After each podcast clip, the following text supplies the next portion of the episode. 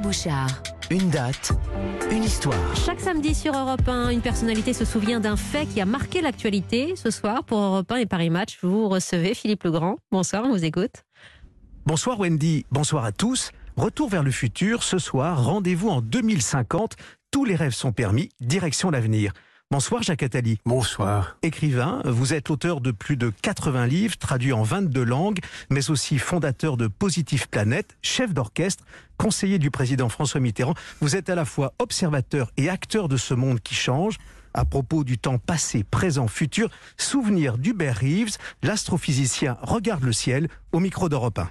Ce que la science a changé, c'est de montrer un tout autre rapport avec les étoiles, qui est de dire ces petits points lumineux qui sont tellement étranges, tellement inconnus qu'on n'arrive pas à savoir quel rapport ça a avec nous, cela a un rapport dans le sens que les atomes dont nous sommes formés viennent de là.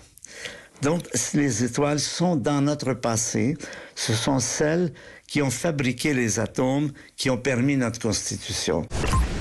Oui, ben vous m'avez demandé une date. J'aurais pu choisir 13 euh, milliards, euh, la, la, création de l'univers. J'aurais pu choisir 4 milliards, l'apparition de la Terre. J'aurais pu choisir euh, n'importe quelle date importante. Mais moi, ce qui m'intéresse, c'est l'avenir. Et quand on voit la longue durée, on s'aperçoit que nous sommes une étincelle dans, dans, dans l'histoire du, du, du, monde, même de la Terre, puisque j'ai parlé de sa durée.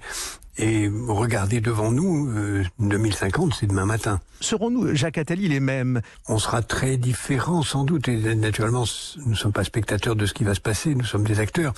Le XXe siècle a traversé euh, euh, deux guerres mondiales, une crise économique épouvantable, euh, des horreurs absolues qui auraient pu être évitées. Si on avait pris un autre chemin vers 1907, on n'aurait pas eu le XXe siècle qu'on a connu. Donc le XXIe siècle peut aussi connaître des barbaries et peut aussi ne pas les connaître. Donc tout dépend de ce que nous ferons.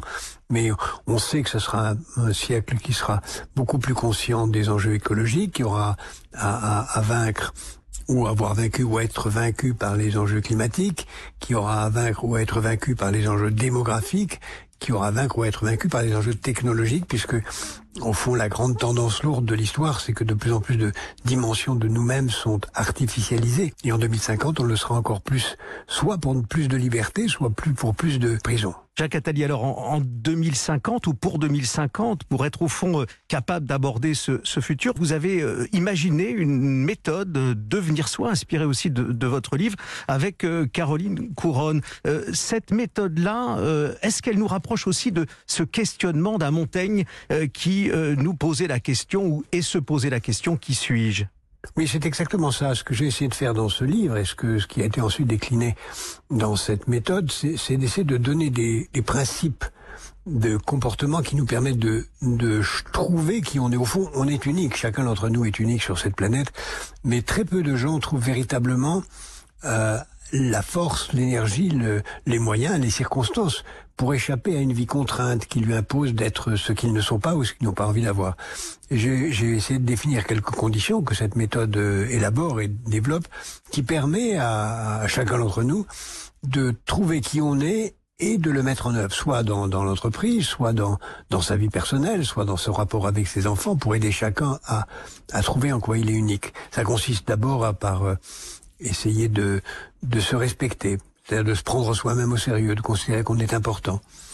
Ça consiste ensuite à, à se rendre compte que le temps est bref, que la vie est très courte. Euh, ça consiste aussi à, à, ne pas attendre quoi que ce soit des autres, ce qui est difficile parce qu'il faut être altruiste, donner aux autres, mais ne rien attendre des autres. Ça consiste aussi à prendre conscience que on est unique et qu'on doit faire quelque chose qui est absolument unique, euh, quelque chose qui ne peut pas être fait par quelqu'un d'autre. Puis à partir de ces principes-là, quand on les a vraiment intériorisés, on peut avancer et créer les conditions d'une découverte de soi qui nous permet à la fois de choisir un métier, choisir une forme de vie. Ça peut venir euh, d'une prise de conscience naturelle ou, d'un choc. Le, Covid est d'ailleurs une occasion de se poser la question. Après tout, je vis qu'une fois. Euh, ce Covid nous rappelle que notre vie est brève. Qu'est-ce que je peux faire pour faire en sorte qu'elle soit la meilleure possible? Est-ce qu'il y a, Jacques Attali, euh, derrière ces, méthodes, des, modèles euh, qui peut-être resteront en 2050 Je pense à, Gandhi, je pense à Steve Jobs, à Bouddha, à Picasso. Hein vous, vous, vous, les citez aussi? Oui, dans mon livre, je cite toute une série d'exemples de gens qui ont, qui ont eu la chance euh, de trouver et puis qui ont eu ce qu'on appelle la motivation, la niaque pour, pour y parvenir. Chacun de nous peut avoir cette motivation et cette niaque. Elle est tout à fait accessible à tous. Euh, je cite dans mon livre en effet un très grand nombre d'exemples qui sont à la fois des gens très euh, connus comme géniaux, mais aussi des gens très très modestes, très simples, qui ont trouvé qui ils étaient. Ça n'est pas réservé aux génies d'exception. Il y a 10 milliards de personnes qui seront sur la Terre en 2050 et qui auront euh, les moyens d'être euh, pleinement eux-mêmes, de devenir soi. Et à ce moment-là, l'humanité sera bien meilleure et la planète se remportera beaucoup mieux. Jacques Attali, euh, je m'adresse au chef d'orchestre que vous êtes aussi.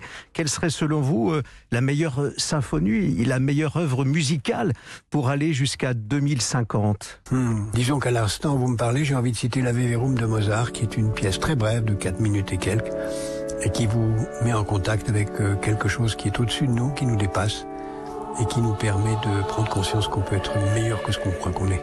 On l'écoute tout de suite sur Europe 1. Merci d'avoir été avec nous, Jacques Attali. Au revoir.